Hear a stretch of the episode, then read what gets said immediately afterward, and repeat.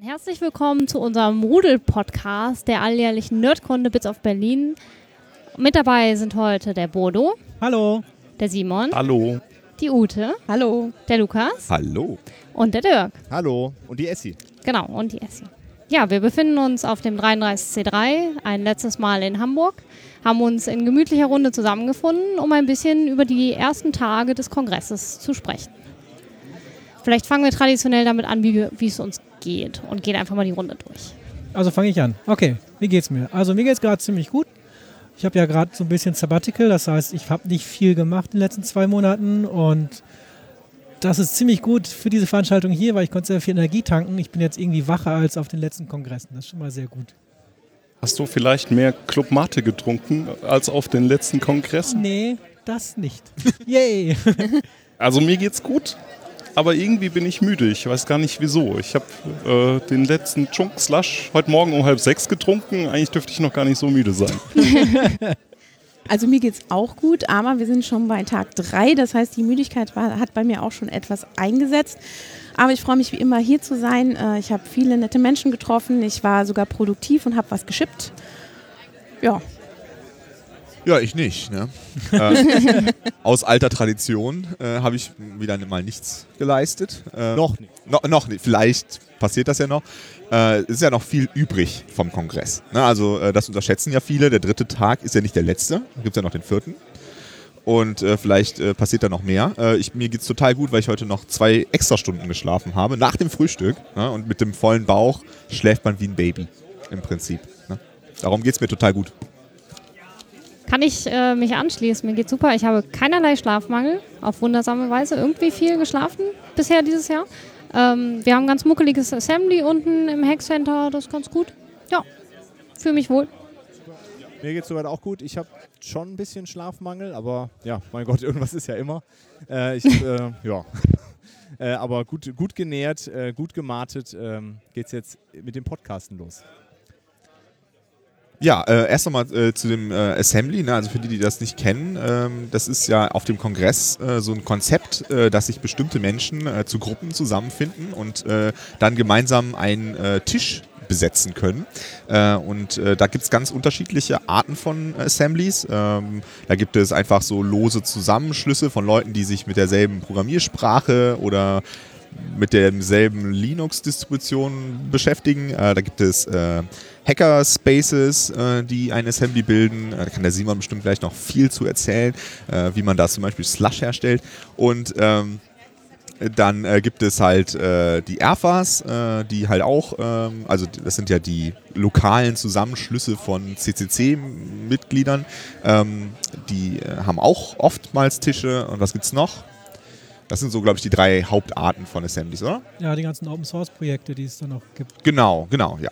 Also prinzipiell kann jeder ein Assembly einreichen und dann, äh, ja. Es gibt auch NGOs, die was eingereicht haben, die Assemblies haben. Direkt neben uns sitzen die Leute von Sea-Watch zum Beispiel und bauen an einer Drohne. Ah. Ja. Moment.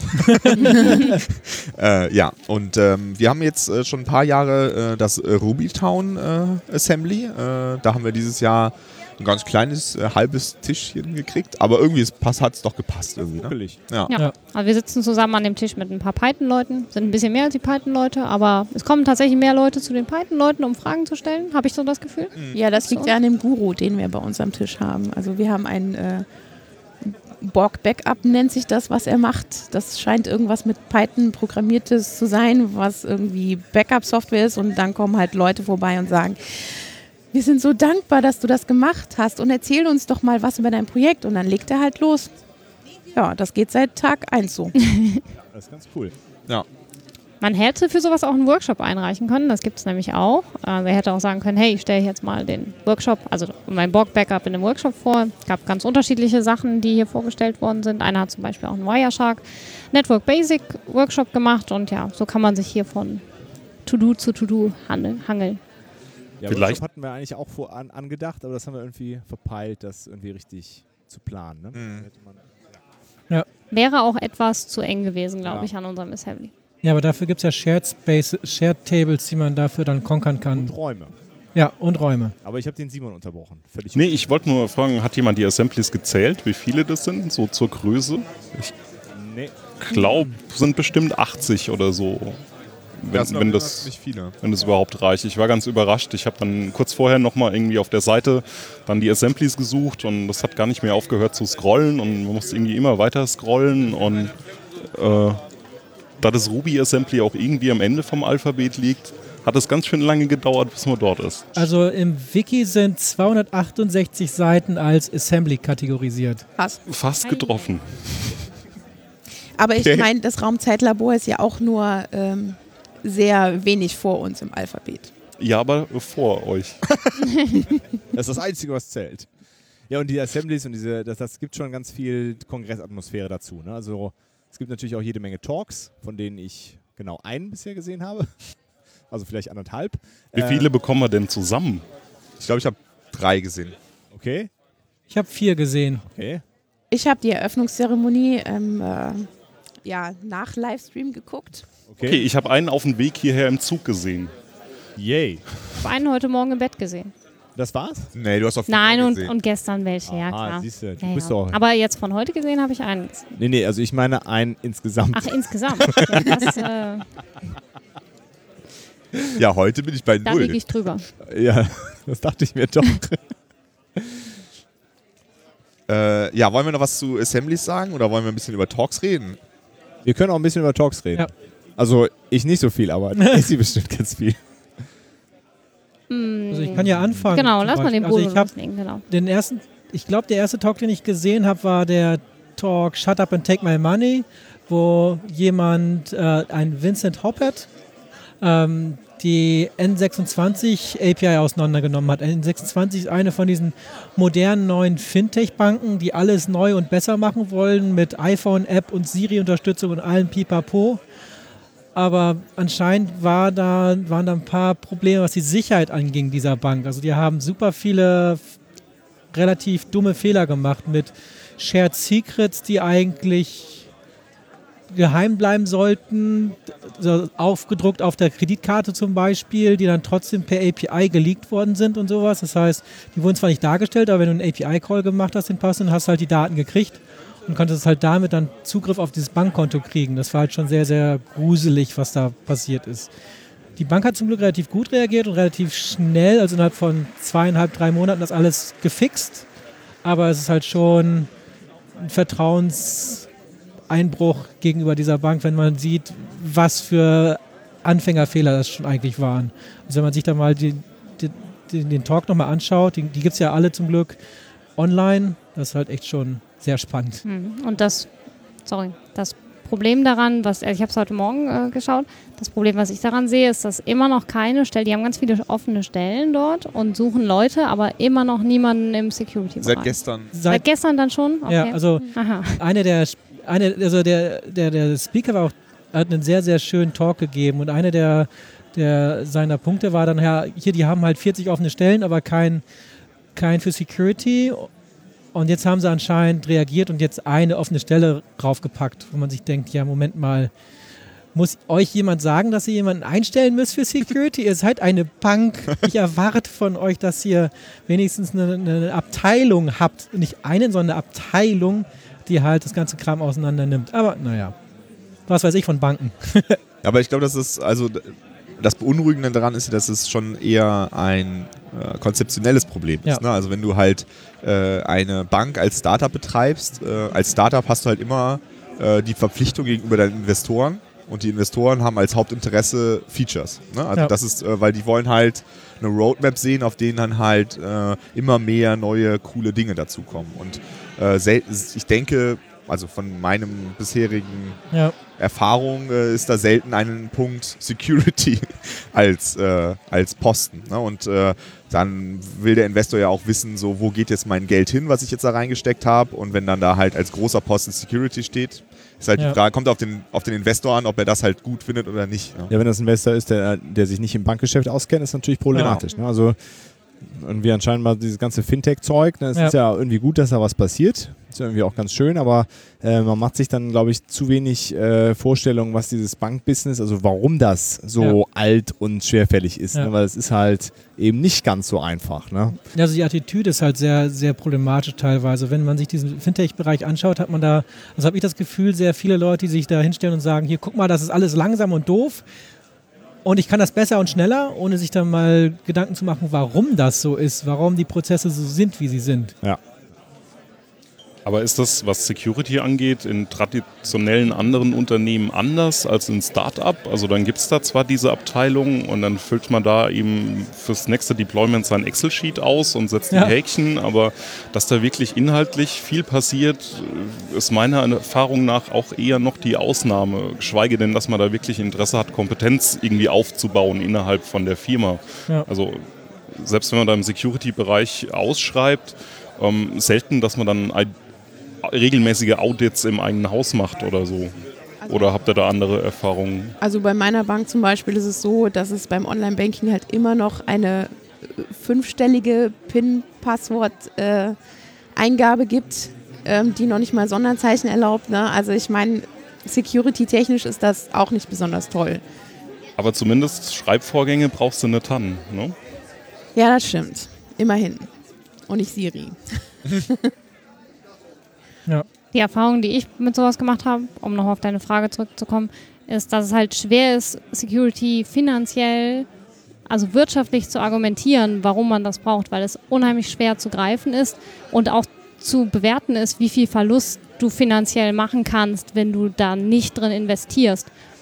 Also, weil es schwer ist, das zu visualisieren und dem Management einfach zu zeigen, es macht total Sinn, hier zu investieren und es macht nicht Sinn, nur einen Teil abzuschotten, wenn du auf der anderen Seite die Tür offen lässt. Das aber aber halt würde dasselbe Argument nicht auch für Operations im Allgemeinen gelten? Also ich meine, ähm, da ist ja auch kein direkter Businesswert, wenn du, also der, der, der, die Kosten sind ja, äh, es kann ja nur, wenn es schlecht läuft, was kosten. Ne? Also wenn, wenn du zum Beispiel Downtime hast, kostet es halt Geld. Ne? Genau. Und, Aber das äh, kriegt der Kunde ja auch direkt zu spüren. Ja. Und das Okay. ist, glaube ich, auch einfacher vorstellbar. Der Server geht aus. hm. So. Und ich komme nicht mehr drauf. Das ist was anderes als, da ist irgendwas in meinem Netzwerk eventuell oder Mhm. Das Problem ist ja dieses, es könnte halt mal was passieren. Ja. Und solange eben nichts passiert, hat man halt irgendwie Glück gehabt. Ne? Der Server muss laufen, dass der Dienst da ist. Aber ähm, ob da jetzt irgendwie, ne, wird schon nichts passieren irgendwie. Und so Cyber, Cyber ist ja auch irgendwie erst seit äh, gefühlt kurzem irgendwie ein Thema, dass das dann auch mal durch Nachrichten geht oder so. Ähm, wenn, wenn man sich diese Telekom-Router-Geschichte anguckt, das ist ja eigentlich gar nichts Neues. Also die, die Lücken gibt es auch schon seit 15 Ja. Jahren. Da hat sich überhaupt nichts geändert. Also irgendwie ein Bug in einem SOAP-Interface. Ähm, Also aber was- was, für eine Zahl schreibst du da denn eigentlich dran? Ja, am Ende des Tages ist es eine Risikobewertung wie alles. ne? Also ich weiß nicht, ob dann sich auch keiner Gedanken macht oder ob man sich dann schon Gedanken gemacht hat, das Risiko bewertet hat, gesagt, pff, so unwahrscheinlich, dass das auftritt, machen wir jetzt nichts. Ne? Weil die Kosten dafür stehen hier.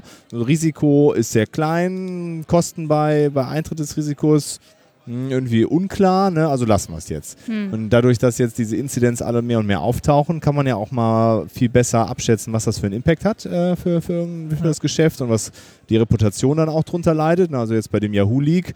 äh, Verizon hatte halt das Angebot dann nochmal nach unten korrigiert. Ne? und so langsam will sie ja auch überhaupt keiner mehr kaufen. Also wenn je mehr sowas dann passiert, glaube ich, hilft es dann auch bei diesen Risikobewertungen Mhm. zu sagen, okay, guck mal, wenn das eintritt, dann hast du diesen, diesen Impact und der hat bei mehr, mehreren Fällen schon gezeigt, dass das bedeutet halt diesen Verlust und dann ähm, ja, ist man dann vielleicht auch eher bereit zu sagen, okay, dass da die Wahrscheinlichkeit steigt, ne, wir wissen, was es kosten wird, also investieren wir jetzt auch. Aber meinst du, das geht nur, wenn das das Unternehmen selber macht? Ich meine, es gibt ja genug Beispiele dafür, ne? was das kostet. Für, also wenn ich jetzt mein Unternehmen habe, dann kann ich ja sehen, andere Unternehmen, denen hat, denen hat das das und das gekostet. Die sind vielleicht vom Markt gegangen und was weiß ich. Ne? Ja, im Endeffekt ist das, glaube ich, die, die Verantwortung des CTOs oder der IT halt zu wenn sagen, die okay, sagen, works for me, Hm. dann ist alles gut. Ja. Und der, wenn wenn der, wenn der äh, Geschäftsführer das irgendwie in den Medien mitbekommt und dann nachfragt, hier, wie sieht's aus? Und da- da kann, sich da nicht mit auskennt oder nicht weiß, wie er das machen soll, dann fragt er halt bei der IT nach, wenn die sagen, nö, ist alles, alles gut, ne, läuft schon. Mhm. Also es muss schon, glaube ich, aus der IT rauskommen und auch zu sagen, okay, äh, wir müssen mal Audits durchführen. Das ist natürlich blöd, ne, seinen eigenen Kram auditieren Aber- zu lassen. Aber ich glaube, diese Initiative muss aus der IT kommen. Also ich, ich finde, es sollte nicht nur aus der IT kommen. Also gerade bei jetzt diesem Beispiel Banken, da gibt es ja die, die BaFin, die Banken raus, die Bankenaufsicht. Hm. Also du kannst ja nicht einfach hinrennen und sagen, hier, tralala, ich mache jetzt eine Bank auf. Also es wird ja, schon überprüft. Selbst Über- die haben es ja nicht. Ja, das Ding ist, diese Überprüfung da ist, ist nicht auf technischer Natur. Das ist ja eher dieses auf, auf Finanzmarktnatur her. Also es ist eher, sind die Sicherungen da? Was passiert, wenn halt, äh, wenn, wenn die Bank in Zahlungsnot kommt und und und. Das ist, da ist halt nie wirklich so Security groß drin. Also da muss halt, also gerade bei, bei kritischen Industrien wie halt Banken, da, da ist halt ziemlich viel, wo halt Regelung eigentlich rein muss. Also die ja, nicht nur bei halt- Banken, ne? also Infrastruktur allgemein. Genau, ne? also genau. Das ist ja nicht bei, nur Banken. bei äh, Kraftwerken, Genau. bei Wasserwerken und so weiter. Äh, und das ist aber ja das, äh, diese, diese freiwillige Cyberware, die das, äh, die der, der Bund da einführen möchte ne, für solche Incidents, ist ja im Grunde das Zeichen dafür, dass es halt schwierig ist. Ne? Weil, wo hast du die Kapazitäten? Das ist halt alles in der Privatwirtschaft. Die Leute äh, oder diese die Institutionen, die das prüfen, die sind halt äh, ja gar nicht sensibilisiert dafür. Also ich gebe dir recht, dass, dass staatlich muss das irgendwie oder in diesen, diesen Regularien muss das aufgenommen werden. Aber da fehlt halt irgendwie einfach äh, auch, auch Verständnis ne, und Kompetenz.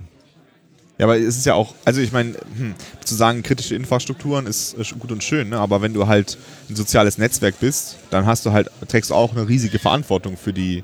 Äh, Ja, du die kannst ja nicht alles regulieren. Ne? ja, klar, aber ich meine, wenn du, äh, weiß nicht, dieses, wie hieß diese äh, Adult, äh, Ja, Edison, Ashley Madley, Madison. Äh, Ashley Madison. ja, genau, äh, das hat ja durchaus ähm, üble Konsequenzen für men manche Menschen gehabt, dass da diese Daten geleakt wurden. Ja, Die natürlich. ganzen natürlich. Bots wurden exposed.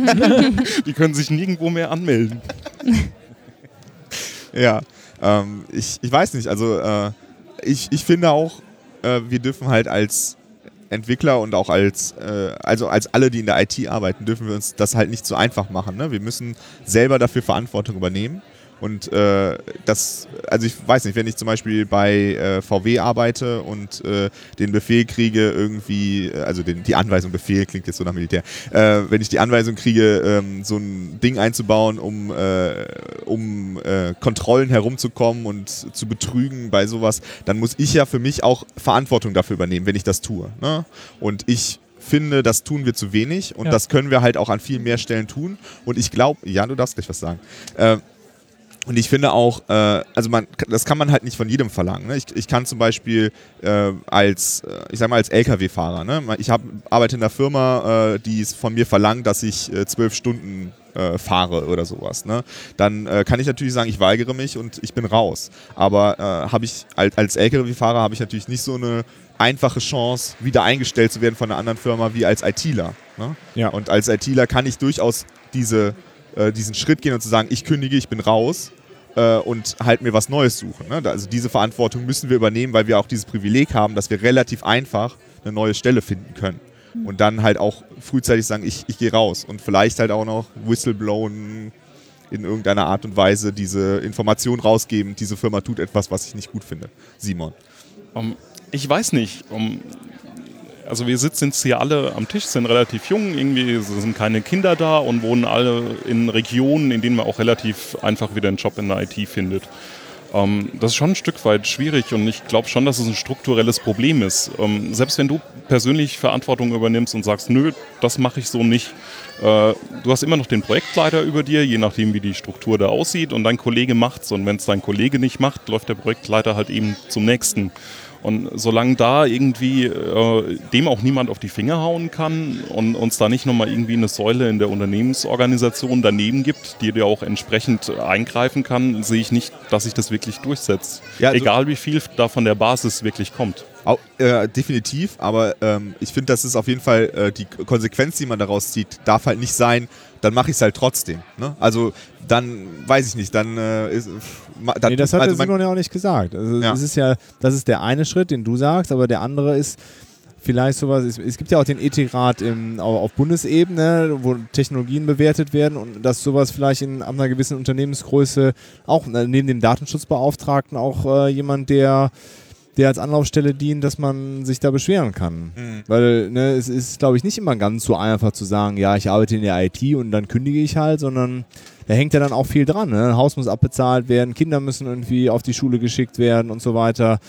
Und da einfach dann den Job hinschmeißen, ist, glaube ich, nicht immer ganz so einfach, gerade wenn man was, was älter ist. Ähm, da eine Anlaufstelle zu haben, die, äh, die einfach vom, vom Staat gefordert ist, dass sie da sein muss, äh, wo man anonym hingehen kann und sagen, hier, pass mal auf, der Projektleiter möchte das, dieses Teil da einbauen. Und der Ethikrat sagt, ja, äh, wissen wir, haben wir hier Geld bekommen, dann ist natürlich scheiße, aber ähm, ich glaube schon, dass es so eine, dass, dass so, so einfach das eingefordert werden muss, dass diese Sensibilisierung kommen muss. Also ich glaube, dieser Trend geht aber auch dahin. Also wenn ich das so die letzten Jahre so nachverfolge, es gibt immer mehr Menschen, die in der IT sind, die feststellen, so, oh, die Arbeit, die ich mache, hat teilweise wirklich gravierende Konsequenzen für, weiß ich nicht, ähm, bestimmte Bevölkerungsgruppen oder sowas. Also dass, dass da die Sensibilisierung langsam kommt, ist auf jeden Fall ein Trend. Ich glaube, das kann natürlich noch ein bisschen forciert werden. Und ich glaube, da sollte auch irgendwie jeder irgendwie auch sich ein bisschen selber an die eigene Nase packen und mal überlegen, so, was mache ich eigentlich jeden Tag? Und ähm, es geht halt nicht nur darum zu überlegen, was ist technisch umsetzbar, sondern halt auch wirklich mal blöd zu sinnvoll. Genau, Oder- was sinnvoll ist und was sind eigentlich die Konsequenzen von dem, äh, was ich da jeden Tag an, an Software produziere. Das ist schon wichtig. Ja, das auf jeden Fall. Das auf jeden Fall. Also, ne, dieses Motto Works for Me vom Kongress sollte eigentlich nicht. Äh, ne, vor, Ja. irgendwie vor fünf Jahren hatten wir Not My Department, jetzt Works for Me. sind eigentlich, eigentlich so all- alles Anti-Motto. Und deswegen ist es halt zum Beispiel auch total wichtig, dass wir ähm, so für Diversität mittlerweile halt auch einstehen, weil wenn wir halt diese Menschen, die sonst vielleicht nicht so sehr im Blickfeld sind, weil sie einfach unterm Raster durchfallen, wenn wir die mit an den Tisch holen, dann haben wir auch eine ganz andere äh, Empfindlichkeit für deren Probleme und, und äh, ja, können halt entsprechend halt auch handeln. ja. Jetzt haben wir ganz schön viele Themen vermischt, ne? Also von Ja, ja. Security über ethische Grundsätze. bei Ja, aber wir sind zu ne? dem Grundmotto des Kongresses gekommen und haben das schon angesprochen. Haben das Genau. angeprangert. Ja. Ja, Was für Talks haben wir denn sonst noch so gesehen, Simon? Ausgerechnet der, der eben gesagt hätte, kein. Nee, nee, Dirk hat gesagt keinen. Ich habe Ja. gesagt, ich habe einen ruckischen Stream im Zug auf der Herfahrt gesehen. Ähm, das war der äh, über Rammstein. Und äh, was denn? Über Rammstein. Nee, nicht über Rammstein, äh, genau, über die Band, die, die Drohnen fliegt normalerweise. ähm, ja, aber da bin ich mir ehrlich gesagt noch nicht so ganz sicher über den Inhalt. Ich muss den nochmal in Ruhe gucken und nochmal ein bisschen auf mich wirken lassen. Von daher äh, nicht allzu viele Talks danach gesehen. Was fandest du denn spannend, Ute? Ja, ich habe ja auch äh, außer der Eröffnung genau nichts gesehen. wie war die denn? Ähm, Zum Beispiel nicht gesehen. die war nett, also war sehr sympathisch, konnte man gucken. Es gab ja dieses Mal auch keine richtige Keynote und ähm, im Prinzip ging es halt in der Eröffnung halt äh, zum einen ähm, darum halt äh, nochmal die Grundwerte des Kongresses äh, herauszuarbeiten und ähm, ja, also ich fand's gut. Die beiden Mädels, die das gemacht haben, Fand fand die ich Eröffnung sehr angenehm. Genau. Eben nehme ich mal keinen Keynote-Speaker Genau. und keinen Personenkult und kein Trara. Ähm, Ich mag eigentlich Keynotes nicht, weil das immer so mit der Person verknüpft ist und oft ganz viele Plattitüden sind oder ähnliches. Ja, das fand ich sehr erfrischend Ja, die eigentlich. Grundidee dieses Jahr war halt bewusst keine Kino zu nehmen, sondern in den Subtracks halt durch dieses Halfnab, was es vorher gibt, wo man vorher ja schon auswählen Ja. konnte, diese Talks interessieren mich potenziell, dass man halt rausfindet, wo die meisten Leute Interesse hat und da die Tops, Top-Talks in dem Bereich halt hinsetzt und damit indirekt für jeden Bereich so eine Art Keynote hat, wo die meisten Leute halt Zeit haben. Aber nicht äh, Programm äh, selektiert, sondern quasi durch Nachfrage. Ne? Genau, War durch das, was die Leute sehen wollten, ja. das Fand ich einen cool. sehr interessanten Ja. und guten Ansatz. Ja. Ja. Und wurde denn auch das, das Motto erklärt? Weil also letztes Jahr weiß ich noch, da wurde ja dieses, da gab's, war ja Gated Communities äh, das, das Motto und da wurde schon sehr darauf eingegangen, was das bedeutet und warum das das Motto ist. Äh, und da, da war ja auch eine Keynote, die war ja auch darauf bezogen. Ja, ja. Äh, ähm, war das dieses Jahr auch? Ja, schon so ein bisschen. Ne? Also es ging eigentlich schon so ein bisschen daraus hervor, dass halt das Motto von letztem Jahr auch noch so ein bisschen in dieses Jahr hineinspielt und dass dann halt wirklich dieses Works for Me, sie haben dann auch so ein bisschen mit diesen äh, Phrasen ges gespielt, also Works for Me und Works for Me oder Works for You.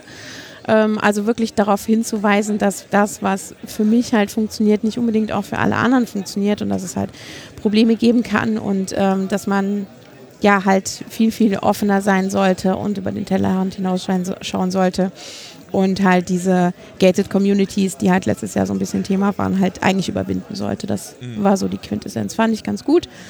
Ähm, ansonsten traditionellerweise äh, schaue ich ja auf dem Kongress eher keine Talks, weil ich ähm, einfach so die Atmosphäre mitnehmen will. Ich möchte Menschen treffen, ähm, die bunten Lichter sehen, ähm, Fotos machen und solche Sachen.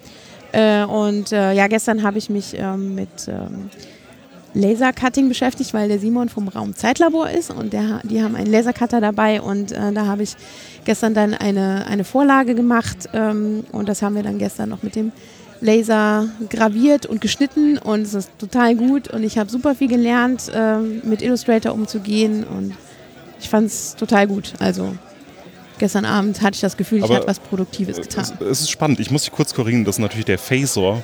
Ne? Der Nicht, nicht der Laser, das ist der Phasor. Ähm, aber, also ich war jetzt schon länger Was ist nicht. der Unterschied? Ja, den einen schreibst du mit F. und,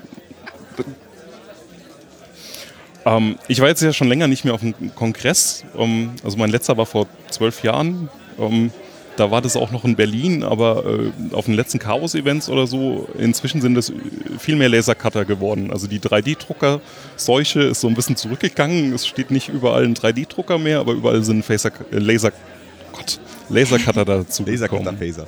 Genau. Gute Entwicklung. Genau, und, und dieser Lasercutter hat ja auch eine sehr charmante Geschichte, weil der wurde ja so in Einzelteilen transportiert, ne? Ähm, der ist irgendwie zu uns in, ins Raumzeitlabor gekommen. Ich weiß nur, dass da Ni- Nick Farr involviert war, aber mehr weiß ich da auch gar nicht so genau. Plötzlich war der da. Und ihr habt ja so, so ein, weitere Punkte auf dieses Gehäuse gemalt. Wir können Okay, auch einfach, oh, okay, der verwirrte Blick funktioniert nicht für den Podcast. lass uns einfach mal weiter zu Lukas gehen. Lukas, was hast du denn für einen Talk gesehen? Ich habe so viel gesehen. Da muss ich Also- erst mal nachgucken. So viel war das. Einer der Talks, die ich gesehen habe, äh, Oh. war äh, State of Internet Censorship 2016 äh, von Will Scott und Philip Winter. Äh, habe ich also aus meinem Gedächtnis gerade rausgekramt. Ähm, es war ein sehr interessanter Talk, der äh, sich damit beschäftigt hat, äh, wie wird das Internet zensiert ähm, und wie können wir das überhaupt feststellen.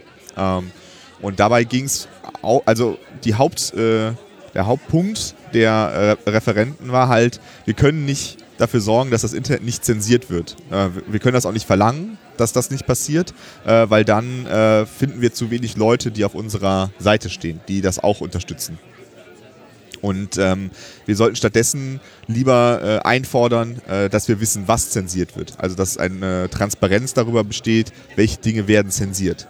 Und das fand ich äh, einen sehr interessanten Ansatz. Ähm, das, die beiden waren halt ähm, Wissenschaftler, äh, die halt auch äh, in dem Talk dann ganz viele Papers durchgegangen sind, ne, so äh, verschiedene Techniken, die es gibt, um festzustellen, welche äh, We- Webseiten sind von welchen Ländern aus erreichbar und welche nicht.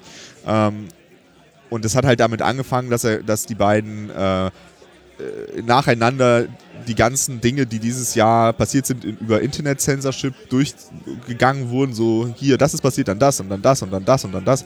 Und das war schon krass. Ne? Also, wie viel zensiert wird, dass Länder irgendwie das Internet äh, manchmal abends ausschalten, damit äh, die Leute zwar tagsüber arbeiten können, aber abends dann äh, nicht, nicht, nicht sich äh, in Revolten äh, organisieren können und so. Also absurd.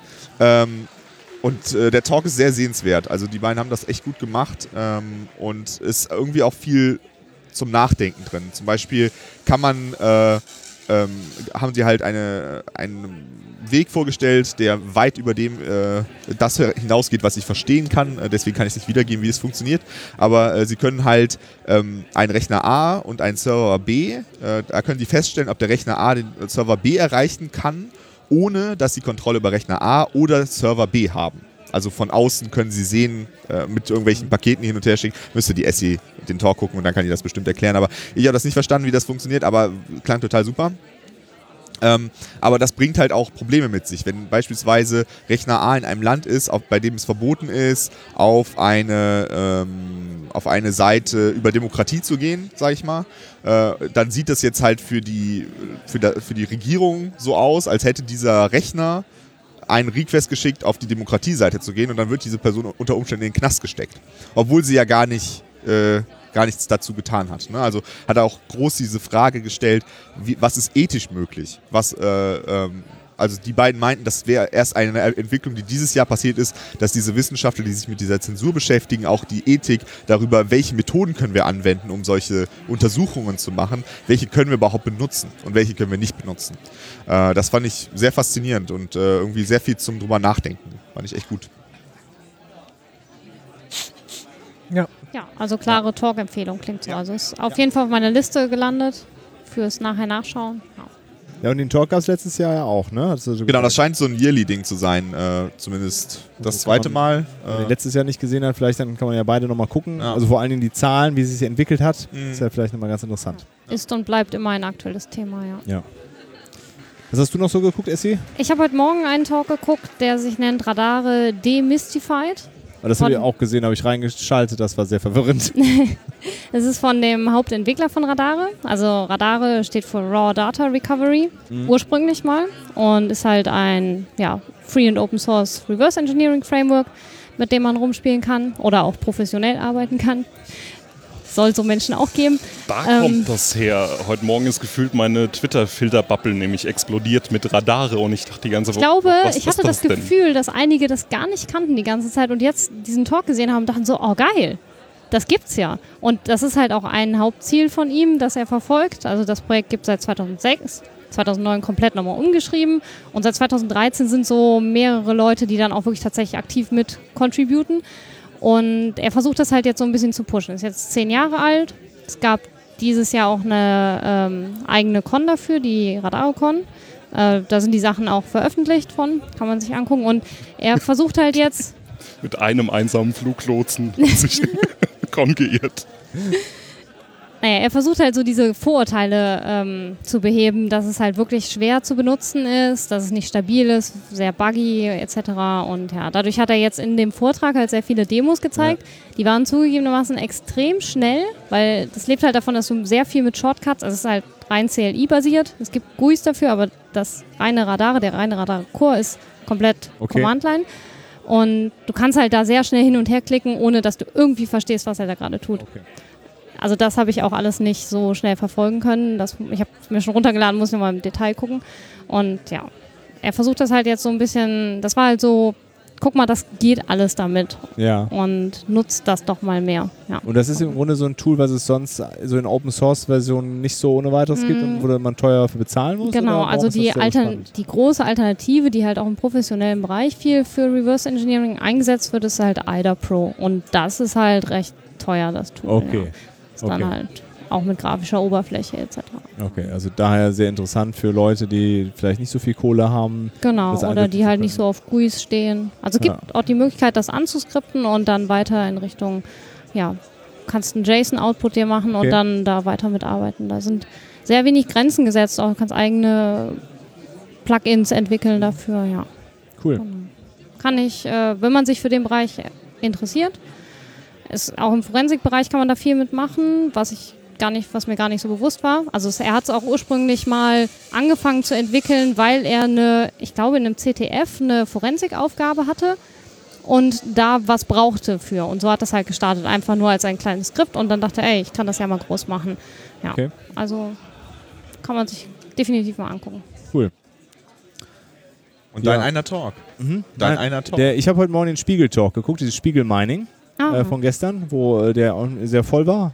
Äh, und der fing so ein bisschen, also der, äh, der Vortragende, einer aus Bonn, ein Informatiker, hat das sehr entspannt angefangen. Und ich dachte erst, so, mal gucken, ne, wie es so wird, ne, spannendes Thema, aber äh, am Ende des Talks äh, war ich sehr, äh, sehr begeistert, also sowohl von dem unaufgeregten Vortragsstil von ihm, also auch von den Ergebnissen. Also was er im, im Grunde gemacht hat, er hat seit äh, zwei Jahren lädt er äh, eigentlich alle Spiegelartikel runter und hat keinem was davon gesagt, äh, was, was spannend ist. Ne? Weil das ist halt eine äh, unbewusste Beobachtung dann gewesen dadurch. Ne? Äh, und hat, äh, hat im Grunde so ein bisschen erzählt, wie man Daten, Data Mining betreibt ne? und Data Science betreibt. Und hat halt erstmal angefangen, okay, wir haben jetzt diese Artikel, wir können da Feature daraus extrahieren. Ne? So Sachen wie äh, die Rubrik und äh, das Veröffentlichungsdatum. Und dann können wir das darstellen, was sind denn die größten Rubriken ne? oder die Anzahl der Artikel in den Rubriken. Und äh, das waren dann so, so einfache Darstellungen und dann bis hin zu ähm, es gibt diese, diese Keywords an den Artikeln und wie viele Artikel dazu und Keywords in, in Relation gestellt, wie nah sind die beieinander und dann hast du halt am Ende so eine Landkarte. Wie weit sind Sachen auseinander und das war extrem spannend. Ne? Da sieht man dann zum Beispiel, der Sport hat halt mit nichts was zu tun. Ne? Der ist ja sehr weit von allem mhm. anderen, noch hinter der Wissenschaft. Alle anderen Sachen sind schon eher verknüpft. Ne? Es gibt dann diese, also klar, so Themencluster wie Politik, ähm, und dann halt, äh, äh, was ich sehr, sehr spannend fand, äh, über ähm, wo es dann noch um, um diese einfachen äh, Daten ging, wie äh, Autor, wie viel hat er veröffentlicht, wann veröffentlicht der, äh, hat er im Grunde gezeigt, er kann äh, nur über diese Datenextraktion zeigen, wer hat denn potenziell ist irgendwie in der Spieleredaktion zusammen. Ne? Welche Redakteure fahren denn oft in Urlaub zusammen? Hat natürlich die Namen geschwärzt, ne? Also nochmal so auch, auch Hinblick, ah, Metadaten, wir brauchen nur die, wir, wir machen ja nur die Metadateninhalte äh, speichern wir ja gar nicht bei der Vorratsdatenspeicherung. Ne? Also bis dahin hatte er noch kein einziges Inhaltselement von irgendeinem Artikel gezeigt, sondern nur die Metadaten.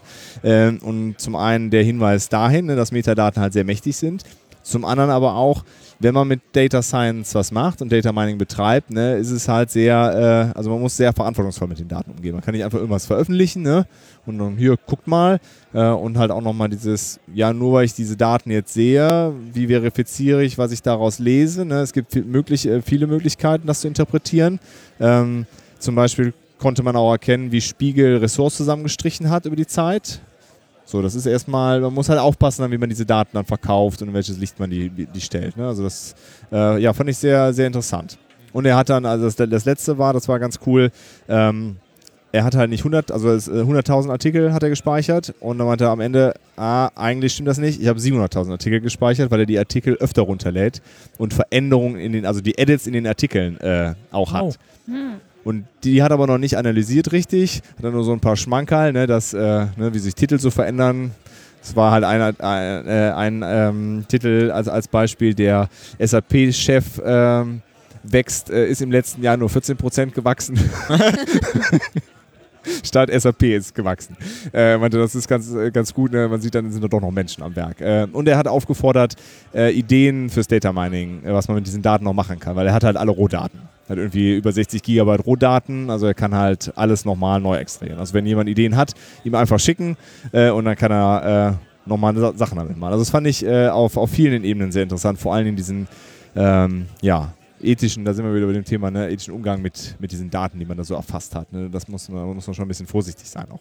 Gab es da Reaktionen dazu vom Spiegel bis jetzt irgendwas? Weißt du oder was? Äh, ja, er hatte das gesagt, das hat er dann nicht groß im Talk aufgegriffen, aber er stand auch mit dem Spiegel in Kontakt. Er war auch letzt irgendwie in der Redaktion bei denen und hat mit denen gequatscht und die meinten dann so, ja, diese Analyse, dass die Kulturleute halt zwei Stunden später erst die Artikel veröffentlichen und auch früher nach Hause gehen, äh, das hängt auch an anderen Sachen noch, ne? Äh, aber äh, er ist auf jeden Fall mit denen in Kontakt. Ähm, die müssen ja auch ins Theater gehen. Die müssen auch ins Theater gehen, die Kulturleute, ja. Und es ist natürlich, also das war halt auch sehr spannend, ne? Er hat dann halt gezeigt, ja, ne, so ein Vorteil, die Kulturredaktion, die steht bestimmt später erst auf, ne? Und de deren Artikel fangen halt eigentlich erst so um 10 an zu veröffentlichen. Und alle anderen schon so, ne, um 7 und alle anderen schon so um 5. Ja, aber vielleicht gibt es da wieder andere wissenschaftliche Studien oder Marktanalysen, die sagen, die Leute, die sich für den Kulturbereich interessieren, genau, das zum einen. Stehen potenziell später auf oder, weiß ich nicht, ja, zum einen sowas. Machen da eine ne? Kaffeepause. Und was er halt auch gesagt hat, was der Spiegel ihm dann gesagt hat, also zum einen sind die, die Kulturartikel die mit Abstand längsten äh, Artikel äh, bei, bei Spiegel und die werden halt gescheduled, ne? Das mhm. heißt halt nicht, dass die dann noch nicht im Büro ah, also sind oder sind was machen. bewusst auf diese Uhrzeit. Genau, also ne, Spiegel meinte halt, wir schedulen ganz viele Veröffentlichungen. Ne? Das, okay. das ist halt, äh, und das ist halt dieses Ding, ne? man muss halt aufpassen, was man aus diesen Daten dann tatsächlich rauszieht. Ne? Also man kann erstmal die Fakten darstellen, aber dieses Interpretieren davon ist dann halt wieder so eine andere Sache. Ne? Mhm. Und das ist natürlich immer Kontext von dem, der es sich dann anguckt. Ja, und die können ja nicht zusammen in Urlaub, sondern auch zusammen zu einer Schulung gefahren sein. Das könnte auch gewesen sein, ja. Ja. Wenn das über zwei Jahre, in zwei Jahreszeitraum dann aber wieder und wieder passiert, ist natürlich noch was anderes. Aber Kommentare hat er nicht gesammelt und irgendwie korreliert oder sowas in Das die wäre auch Richtung. interessant, ja. Also, äh, was er gemacht hat, er hat halt geguckt, ähm, also wie, wie weit er mit den Kommentaren jetzt noch umgegangen ist, das, äh, das kam jetzt nicht raus, aber er hat halt äh, geschaut, also er guckt halt immer minutenweise nach und er kriegt die Artikel halt im Grunde nach Einstellung. Mhm. Und ähm, er, er guckt halt, ist der Artikel, äh, hat der Kommentarfunktion an oder nicht. Und äh, da er das so, so zügig macht, kann man davon ausgehen, meint er, der hat das von Anfang an nicht gehabt, wenn er das in den Daten hat. Weil so schnell kommen eigentlich die Hater nicht, dass man es dann abschaltet. Äh, und das ist sehr interessant, meint er, weil, äh, also ohne die Inhalte sich jetzt anzugucken, es gibt halt bestimmte Ressorts, da ist halt grundsätzlich äh, eigentlich keine Kommentarfunktion. Zum Beispiel im Thema äh, alles über Israel gibt es im Grunde keine Kommentare. Ja. Im Thema Russland-Ukraine aber schon. So, ne? Also das ist auch wieder wertfrei. Ne? Es ist, ist halt jetzt einfach erstmal so, und das ist ja das gute Recht vom Spiegel, zu entscheiden, wo Kommentare da sind und wo nicht. Und auch die Veränderungen, zum Beispiel ähm, äh, zum Thema Frankreich, gab es halt eigentlich immer Kommentarmöglichkeiten und nach den Attentaten in Paris nahm das halt drastisch ab. Ne? Also die Paris-Attentate waren ein Riesenspike, keine Kommentare. Und danach wechselte das so. Und auch die Gesamtspiegellage, ne? es nahm halt immer mehr zu, dass man Kommentarfunktion aus hatte und immer weniger Möglichkeit zum Kommentieren. Und Sport kannst du immer kommentieren. Womit ähm, man das vielleicht noch korrelieren könnte, wäre mit dem Input, was Maha in seinem Talk über den Populismus, über die Sprache des Populismus Ja. hat, wenn man die auf die genau diese Wörter, die er da eben vorgestellt hat, auch nochmal untersuchen würde. Ich glaube, da Ja, hätte man auch nochmal einen interessanten äh, Ist zwar sollten nur dann miteinander reden, ja. Genau, ich glaube, dass die da ganz interessante Korrelationen hätten. Ja, ich glaube auch, ja. Also wenn man da auf Inhaltsbasis auch der Ko äh, Kommentare nochmeine geht, das, das ist bestimmt Ja. nochmal spannend. Will, will vielleicht sich keiner angucken, aber das lässt man dann den Algorithmus machen und dann ist okay. Ich meine, es ist auch spannend. In der, der Talk von Maha, die Sprache der Populisten, war auch so.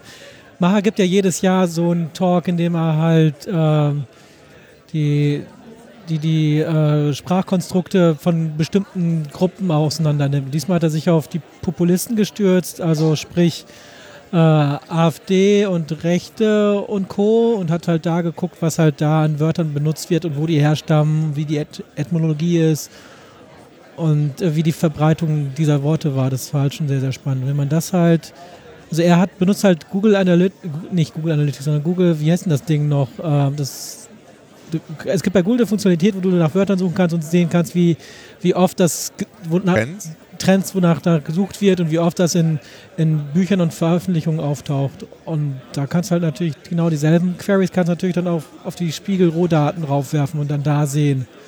Und da kannst du halt, also das wäre halt lustig zu sehen, wie früh bestimmte Begriffe in den Kommentarfunktionen schon benutzt worden sind und wann die dann von den Redakteuren aufgenommen worden sind. Ja, Sowas genau. zum Beispiel. Weil er hat ja auch erwähnt, zum Beispiel, dass viele Begriffe, die eigentlich aus dieser eher rechten Szene kommen, auch dann irgendwann adaptiert werden in den normalen Sprachgebrauch, Ja. weil bestimmte Wörter sich einfach auch Flüchtlingsfrage zum Beispiel sehr harmlos anhören, ne? weil es ist ja nur eine Frage, die aber wir zum Beispiel vielleicht anders interpretieren würden als jemand, der eher rechtsorientiert ist. Ne? Und wir reden zwar über dasselbe Wort, meinen aber ganz unterschiedliche Sachen.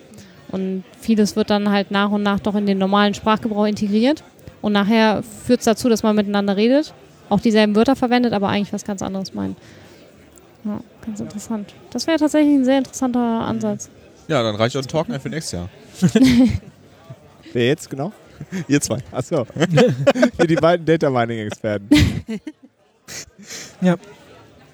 Okay. Ähm, was äh, habt ihr noch vor auf dem Kongress? Noch äh, Dinge, die ihr unbedingt tun wollt, bevor der Kongress zu Ende ist? Hui. Party Train. Tschut, tschut. die Abrissparty. Genau. Ich würde mir tatsächlich, das hat nichts mit dem Kongress zu tun, aber ich würde mir gerne die neue Elbphilharmonie noch angucken. Ich war noch nicht wirklich außerhalb Hamburg, also außerhalb des Kongresszentrums und ja, das steht für mich morgen noch so auf dem Plan. Mal ein bisschen draußen was sehen. Wetter ist ganz gut in Hamburg derzeit, von daher das noch ein bisschen nutzen. Also es startet gleich der, oder ich glaube, ist schon gestartet, der Space Track in Halle 1, wo die halt dediziert mehrere Talks hintereinander weg haben, die halt sich um Raumfahrt und Weltall äh, als, als grobe Klammer kümmern. Und da gibt es halt ein paar sehr schöne Talks, da will ich mal so ein oder zwei wenigstens noch gesehen haben.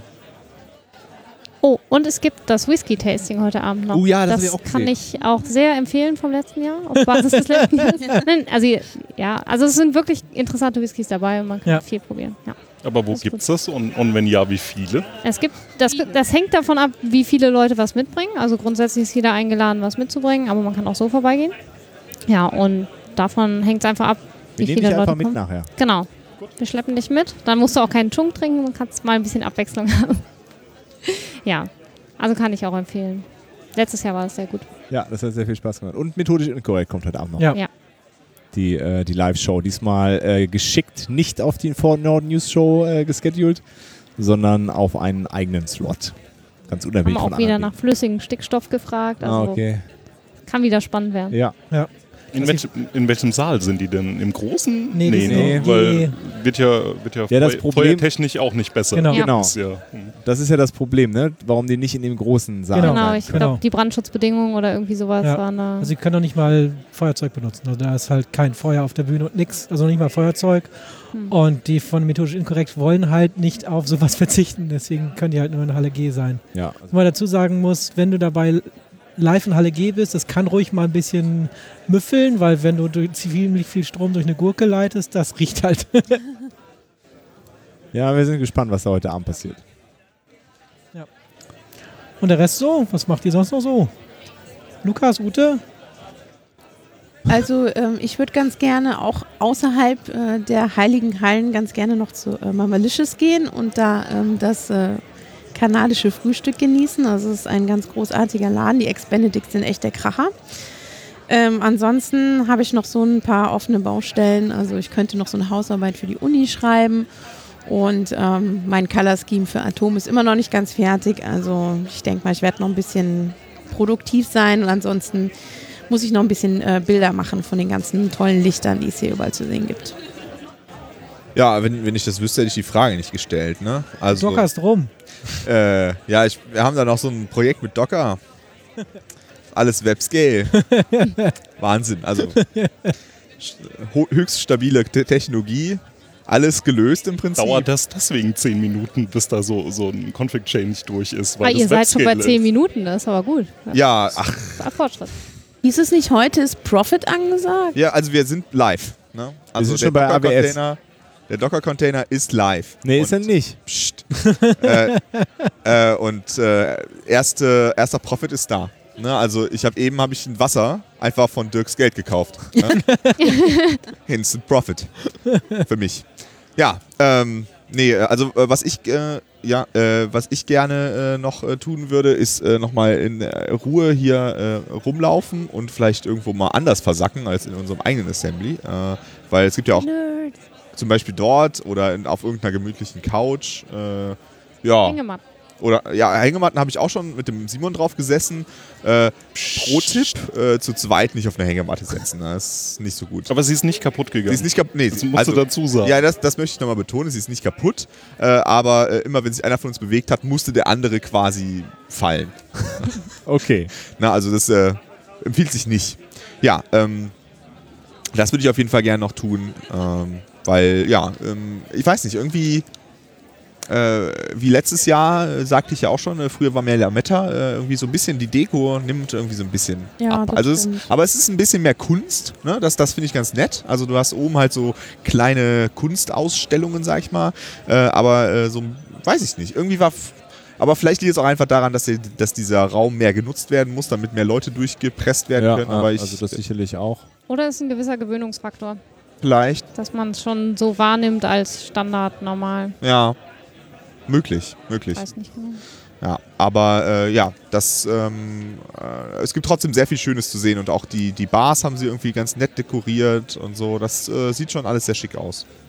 Ein CTF gibt es noch, das kann man vielleicht noch kurz erwähnen. Ich weiß nicht, ob der denn, der ist endet, glaube ich, heute Abend, meine ich. Daran kann man noch teilnehmen, wenn man sich hier die Ruhe nimmt und darauf konzentrieren kann. Ansonsten vielleicht einfach später die Challenges nochmal angucken, wenn man an sowas Interesse hat. Magst du sagen, was das Capture ist? the Flag? Ja. Genau, das Okay. ist äh, Capture the Flag, genau, in verschiedenen Bereichen. Da gibt es Cryptography, Reverse Engineering, Poning ähm, und verschiedene Oh. Web-Challenges. Die habe ich noch nicht gefunden. Ja, aber ich habe auch hier vor Ort leider nicht genug Ruhe und Zeit, mich darauf zu. Aber vielleicht nach dem Kongress mal durch. Und es wird hier kein Spiel gespielt. Genau, Du hast verloren. damit ist der Bodo raus. Ja, ähm, genau. Wa- Was als, äh, um das noch abzuschließen, was, was als nächstes kommt, ist nächstes Jahr äh, äh, eine, äh, wieder ein Camp. Äh, ist zwar nicht organisiert von den Leuten, die das hier organisieren, aber äh, ich denke ähnliches Publikum, äh, und zwar die Schar. Ähm, äh, mal schauen, äh, ob wir uns dahin äh, begeben, aber ich sieht auf jeden Fall schon Ja. ganz gut aus, ne? Ja. 4. bis auch. 8. August. Ja. 2017 In Holland. In Holland. Genau. In Holland. Genau. Ticket gibt es wohl auch schon. Ja, So Tickets ab, sind- Morgen. ab morgen. Nee, sind schon da. Kannst du schon kaufen. War da nicht Ja. irgendwas mit 30. Nee, die Also Tickets kannst du jetzt schon kaufen. jetzt Umso besser. Also und und ein. Pappzelt kannst du auch kaufen. Ist auch äh. Und, und äh, auch mal so ein Verbesserungsvorschlag für, für, für, den, C- äh, für den Kongress. Man kann da den Swag vorbestellen. Da kann man vorher sagen, ich möchte gerne so ein Sweatshirt haben und dann kann man das nachher abholen. Das ist voll super. Und Enterprise Boot Anliegestelle. Wow. Uh, Kostet 10.000, glaube ich, habe ich gesehen. aber das kriegen wir zusammen. Ja, dann? Äh, Was ist das Problem? Ja. Äh, ja, dann müssen wir ein bisschen was von dem VC-Money, von unserem Docker-Startup, können wir ja dann da reinpumpen. Ja, Weniger Wasser trinken, Ja. mehr arbeiten. Genau. genau. Okay, Dann läuft das. Okay, perfekt. Gut, dann würde Okay. ich sagen, haben wir es, oder? genau. Ja, Ja. äh, nächstes Jahr geht es frisch weiter mit der Nerdkunde. Dem Geekstab. Den Ja, die Geekstaffel. Geek hat er jetzt noch veröffentlicht. Genau, da könnt ihr mal noch reinhören. kurz Das vor lohnt noch sich. delivered. Das lohnt sich auf jeden Fall. Hast du schon gehört? Ja, gestern Nacht gefallen? noch. Ja, war gut. Cool, danke. Sehr gut. Okay. Dann, äh, ja. Bis nächstes Jahr. Genau. Tschüss. Genau, mach's Tschüss. gut. Guten Rutsch. Ciao. Ciao.